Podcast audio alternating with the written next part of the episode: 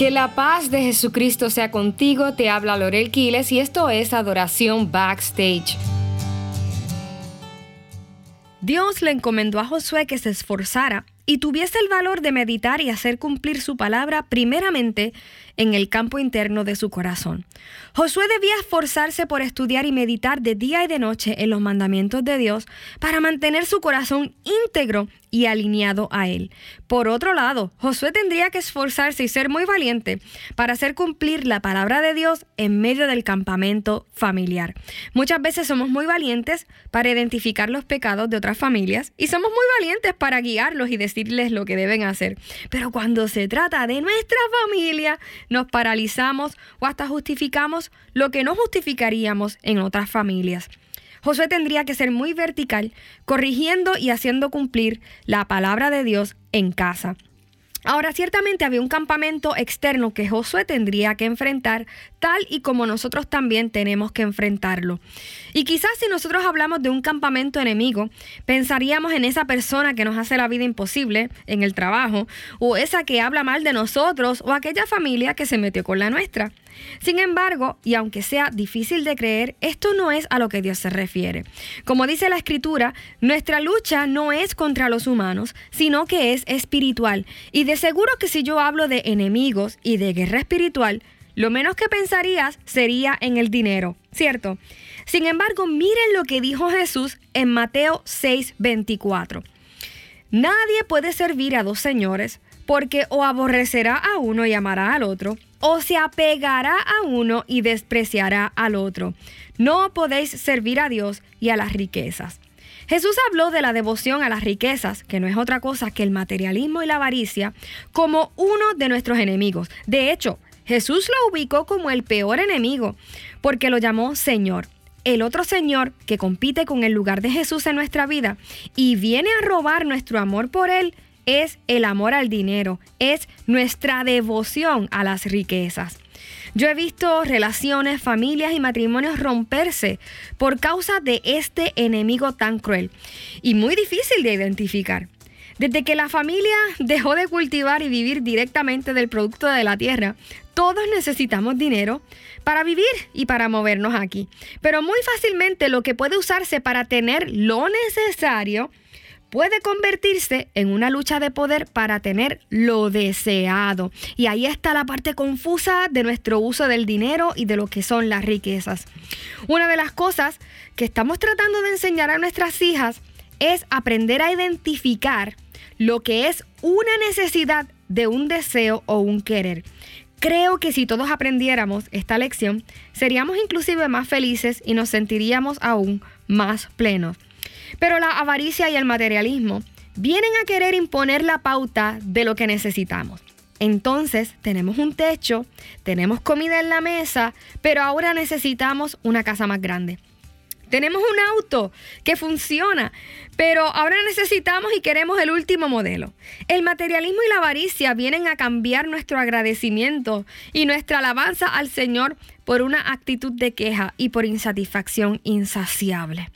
Dios hoy nos llama a esforzarnos y ser valientes para no caer en la trampa del materialismo vestido de necesidad. Ahora, muchas personas piensan que nuestro valor en esta guerra espiritual se trata de decretar o declarar que nuestras deudas serán saldadas o que recibiremos más bendiciones. Pero eso no es lo que Dios nos mandó a hacer para luchar contra el enemigo del materialismo.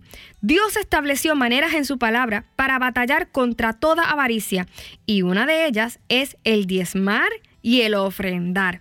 Y antes de que quieras apagar, o antes de que vengas a hablar de los pastores y las iglesias que toman el dinero y lo usan de manera indebida. O antes de decir que el diezmo no es para la iglesia. Quiero que por favor prestes atención. Yo no soy experta en finanzas, de hecho, no me gusta manejar el dinero para nada. Aquí quien maneja el dinero es mi esposo. Pero una cosa que he descubierto es que fuera de todo argumento como este, he aprendido que el separar el diezmo y también un porcentaje de mis ingresos para ofrendar me ha ayudado a mí a ser mejor mayordomo y también vencer sobre el enemigo de la avaricia en mi corazón. Gracias a Dios nuestra iglesia es sumamente transparente en cuanto al uso de los diezmos y las ofrendas y su reporte es público. Pero ¿saben qué? Al menos para mí ha dejado de tener tanta importancia el conocer en dónde y cómo se va a usar ese dinero. Mi esposo y yo nos hemos propuesto en el corazón simplemente obedecer a Dios en eso y desprendernos emocionalmente de las riquezas.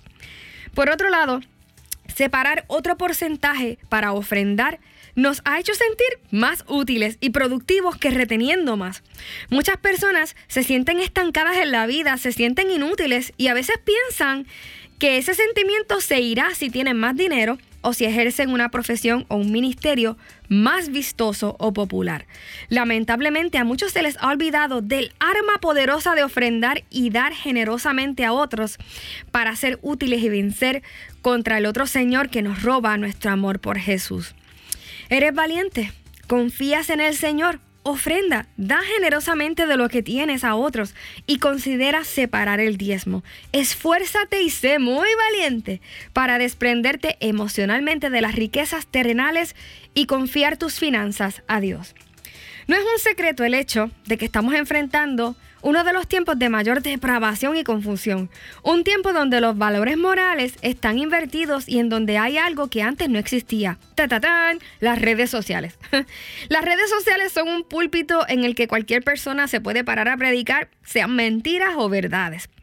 En medio de este mundo tecnológico donde no podemos tomar ni siquiera una foto o un video como evidencia fidedigna, porque hasta eso puede ser editado y falso, Dios nos dice, hey, esfuércense por mirarme a mí, por conocerme a mí, por estudiar mi palabra, por ser guiados por mi espíritu para que no sean engañados. Esfuércense y sean valientes frente al enemigo de la distracción y de la mentira. Hace unos días, una de mis hijas me comentó sobre una conversación que tuvo con una de sus amigas respecto a un issue social y moral. Y yo tengo que admitir que yo me sentí tan orgullosa de lo certera que fue mi hija en sus argumentos. Su respuesta fue muy bíblica y muy contundente. Ella me contaba con una sonrisa en sus labios cómo su amiga no supo qué responderle. y yo la miraba y pensaba en cuántas veces yo me he sentido así, así de valiente. Y de repente, amados hermanos, me entristecí.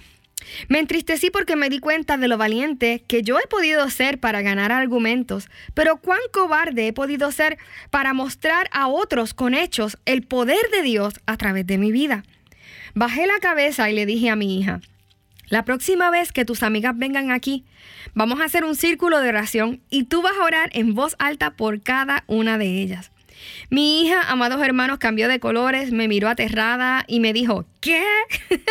Mamá, pero es que yo no me atrevo. O sea, yo puedo orar por ella desde aquí, pero frente a ella, frente a todos, no. y ahí mismo fui con mi hija a este capítulo primero de Josué y le dije, ¿sabes? Es muy fácil ser valiente para ir al campamento enemigo, discutir y ganar argumentos. Lo valeroso es ir con el poder de Dios para sanar a un enfermo en la calle, para decirle al paralítico que se levante, para abrazar al para ordenar a los demonios que se vayan.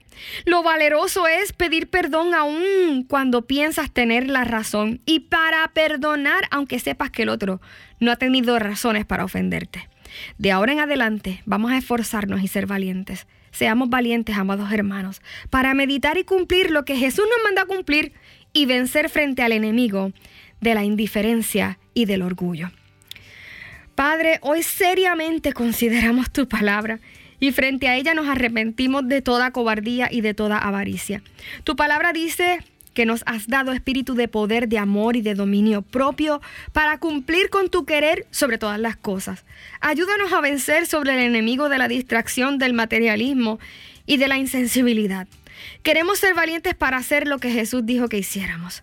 Ser valientes para confiar en ti en todas las áreas de nuestra vida. Valientes para enfrentar el campo enemigo con amor, con fe, con perseverancia.